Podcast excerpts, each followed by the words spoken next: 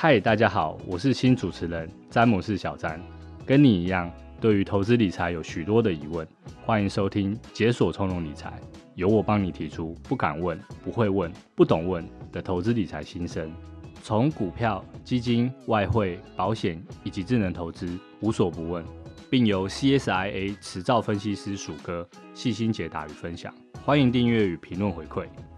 在职场上、家庭中，我们都需要轻松透气的小时光。财富不只要自由，还要从容。透过经验分享与不同观点，在空中为你解锁财务管理上的关卡，解锁从容理财，投资路上神队友，与你一起创造从容投资、品味理财的态度生活。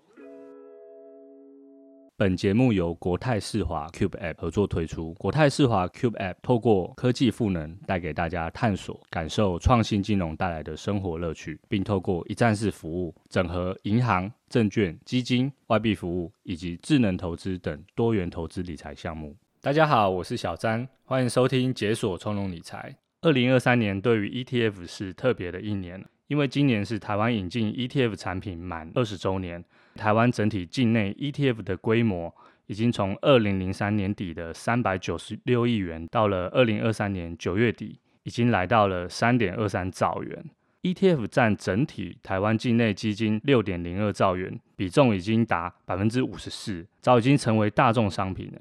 现今 ETF 超级多元化，相关的产品有百百种啊，产品设计也不断的在演进。从早年的市值型 ETF，到了现在已经有股。债商品等各种类型，也有杠杆反向的选择，还有不同的主题式 ETF。投资人看了可能觉得眼花缭乱啊，选择难度也增加了不少。这一集我们就来请教分析师鼠哥，跟大家聊聊，分享一下看法。对于如此多元化、琳琅满目的 ETF 商品啊，投资人到底该如何看待呢？其次，ETF 现在已经是大众化商品了。每年都有不少投资新手进场，那有没有对于投资新手的使用建议呢？此外，ETF 在台湾已经发展二十年了，也累积了不少投资老手。对这些有经验的投资老手，是不是也有一些值得参考的观点可以分享呢？请鼠哥跟大家打声招呼。小詹好，各位听众朋友大家好。台湾的 ETF 商品真的是很热门。前面主持人有提到说，ETF 的规模啊，它现在已经占。国内整体共同基金的一半以上，其实不止如此的。台湾整体 ETF 的受益人数啊，它从二零一九年已经突破一百万人之后，这几年更是跳跃式的成长。到了二零二三年的五月啊，它已经突破六百五十万人。从我们这么庞大的受益人数来看，我们把 ETF 交易当做是一个全民运动，其实也不为过。那我这边可以回答小詹的第一个问题：我们面对这么多元化、琳琅满目。交易又相当热络，这些 ETF 商品，投资人到底应该如何看待呢？如果是现在才想要跟风去买 ETF 产品，你会不会成为最后一只羊呢？首先呢，我们先看一下 ETF 大致可以分成境内跟境外。境内的话，顾名思义就是指说我们在台湾募集发行，然后还有上市来交易的这些 ETF。投资人呢，你只要有证券账户，你就可以交易嘛。至于境外的 ETF 啊，它是境外的基金机构。它在海外去募集发行还有上市来交易的这些 ETF，所以投资人呢，你可以透过证券的副委托账户来进行交易。再来呢，我们再看一下 ETF 到底有多多元化呢？我们直接举例来说明的话，大家应该会比较了解。股票型的 ETF 啊，它就是投资在股票市场嘛，但是它还可以依照投资的区域去分说，全球型、区域型。单一国家型也可以另外去依照它的产业类别来区分。债券型 ETF 的话，它主要是投资在各类型的债券。举例来说，像是公债、投资等级的公司债，还有非投资等级的债券，就是这些各种信评的这些等级嘛。商品型 ETF 它主要是投资在商品原物料市场，像是能源啊、贵金属啊这些原物料。那另外呢，ETF 还有分杠杆型。刚主持人也有提到，杠杆是什么意思？它就是来利用杠杆来放大投资报酬的一种 ETF。它主要是说，我去利用衍生性的商品，去制造出说每日可以有多倍的报酬。但是因为你的操作成本比较高嘛，所以你的长期收益呢可能会有一个偏离的一个现象。另外呢，还有一种叫做反向型 ETF。简单来讲，它就是买看空指数的一种金融商品。一般来讲，好了，当你追踪的指数它下跌的时候啊，通常这种反向型 ETF 它就可以赚取到利润。这是一个大概 ETF 的一些分类。那接下来我们看一下说，所谓 ETF 内涵到底是什么？我们简单来说好了，ETF 它大部分都有追踪的标的指数嘛。那这个指数呢，它也依据各家公司的获利啊、股息啊、市值或是流动性，甚至是信用平等，那甚至是说有没有符合 ESG 永续概念，就是这几年非常夯的一个观念等等的各项条件。那我们来评选出说营运绩效、财务体质都在一定水准以上的公司。而且这些议题我通常它还会定期去审核它的成分股，去重新检视，是说你原来的标的是不是仍然符合你原来选出来它的这些条件。那只要你不符合的话，你就会被删除。同时呢，如果说你有新的标的去符合条件的话，你就会纳入这些成分股的名单。这就是一种类似汰弱留强的一种动作。不过呢，不是每个投资人都能够充分了解一档 ETF 的各项条件嘛，像是追踪误差。刚提到流动性啊，另外还有就是最重要就是它的选股逻辑等等。其实呢，我听过身边有不少投资朋友啦，他是因为说某一档 ETF 它很热门，就跟风跳进去买，但是其实他根本不知道说这档 ETF 到底是怎么样的组成，也不知道说 ETF 的风险和积极程度是怎么样的状况。你现在进场买 ETF，到底会不会是最后一棒呢？我觉得可以简单从两个面向来看，投资人应该会比较清楚。第一个面向是说，如果你是短线的投资人的话，不论你是所谓的低买高卖、短进短出、波段操作，或者说你是看心情、看市场情绪来投资，你持有的时间可能就是只有几个月，甚至是更短嘛。那么不管你是买股票还是买 ETF，你的确都可能成为最后一只羊。为什么呢？因为所有金融市场的指数和商品，它每天、每个月、每年，它一定都会有高低点出现嘛。差别只是说它的波动有多大。你知道波动越大的话，你这只买在高点的羊，就有可能在最低点的时候惨赔卖出去。那第二个面向是看说，如果你是中长期的投资人的话，你已经设立的一个投资目标，你要成为做一只羊的几率就相当低。为什么呢？这个道理其实也很简单啊。我们用股市指数来说好了，你可能今天涨，明天跌，后天涨，大后天又跌，你短期的走势难以预测嘛。但是你拉长时间来看的话，因为股市大致上是会跟着总体经济这个大方向在走，就像经济学家常说的主人和狗的这个比喻嘛。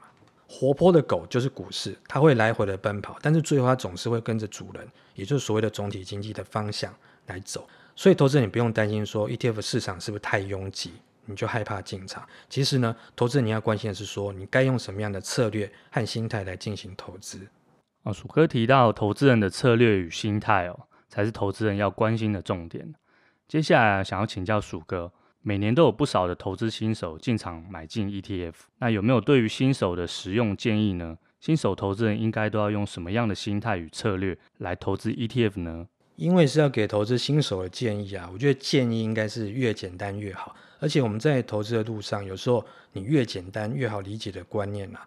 常是可以陪伴投资人度过市场上下震荡的这个好观念。如果你是投资 ETF 的新手的话，我建议就是说你要了解投资风险之后呢，你就可以勇敢的长期持有。这句话其实有两个重点，一个是风险，另外一个是长期持有。那我们先来看啊，ETF 的风险是什么？大家应该都知道说，投资 ETF 通常比投资单一的股票安全嘛，因为一家公司可能会遭遇到一个产业的逆风。或是人谋不臧啊，或是等等各种不同的负面因素，你导致说公司可能倒闭或是下市嘛。但是呢，如果你是投资去持有一篮子股票 ETF 呢，你要发生所有的成分股都下市的状况，那大概只有发生重大的天灾人祸才有可能嘛。这我们都能够理解说，ETF 有的成分股应该都是营运绩效啊、财务体质都在水准以上的公司。你要发生一坨拉库股票全部下市的状况，这种几率应该是微乎其微啦。但是这并不代表说 ETF 没有风险，ETF 其实会有一个系统性风险，那甚至还有其他的，像是追踪误差风险啊，或者汇率风险啊等等。我们举例来讲好了，ETF 它可以分散个别股票的风险，但是仍然避不开系统性风险。白话来说就是 ETF 也可能会下跌，因为你所持有的股票它仍然会受到总体经济环境的影响嘛。你遇到逆风的时候，你的修正幅度恐怕也不会太小。我们就举一个例子好了。二零零八年啊，金融海啸的时候啊，当时台股它是从五月二十号，二零零八年五月二十号的九三零九这个波段高点，然后过了才半年的时间，它大跌到三九五五这个低点，波段的跌幅是高达五十七趴，将近六成哦。这样的跌幅应该是没有几个投资人能够扛得住啊。如果你是投资追踪大盘指数这种市值型的 ETF，那你就有可能会去承受差不多类似这种腰斩的恐怖跌幅。你新手投资人可以自己想象一下，说这样的跌幅你受不受得了？那我们了解说 ETF 也有风险之后啊，而且你新手投资人你必须知道说你自己可以承受多大风险。接下来呢，所谓的新手投资人，你就会开始勇敢去持有。长期的持有 ETF，你去朝自己的投资目标迈进，那你到底要多勇敢呢？其实讲勇敢这个词是给新手投资人打气用的啦。重点还是在说长期持有。我们同样用上面的例子来接着看哦。你在经过二零零八年金融海啸这个剧烈下跌之后啊，你当时没有被吓破胆的这些长线投资人，如果他们是能够忍受二零零八年那个大跌，而且你继续持有的话。在事后看好了，就是从还原全值的角度来看呢、这些勇敢投资人啊，他在两年之后就可以解套，而且开始获利。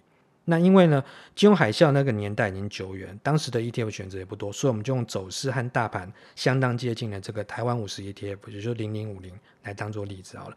二零零八年五月，它还原全值的高点是在四十一点九元，到了当年的十一月啊，它最低是来到十八点二一元哦。这个低点也是惨跌超过五成，不过它到了二零一一年一月就解套了。更有趣的来的，大家可以仔细看一下，就是当年一度惨到的投资人呢，他如果坚持去长期投资的话，而且一路持有到现在，大家知道现在零零五零是多少钱吗？二零二三年九月底零零五零的收盘价是一二二点六五元，这个数字是台股它在二零零八年五月高点当时的那个时候的零零五零的价格的三倍左右。而且这还是你是最倒霉的长期投资人的迹象，因为当时你是买在二零零八年五月时那时候的高点。但是呢，如果你是幸运的长期投资人，你当年是买在低点，是二十元以下的低点的话，你现在零零五零的价格已经是当时的六倍哦。同样是经历了金融海啸，有些投资人可能就此登出市场。有些投资人，如果你坚持下来的话，结果呢，你是迎来长期投资的美好果实。我现在听完金融海啸这个例子啊，新手投资人对于长期投资这个观念啊。应该也会更有信心。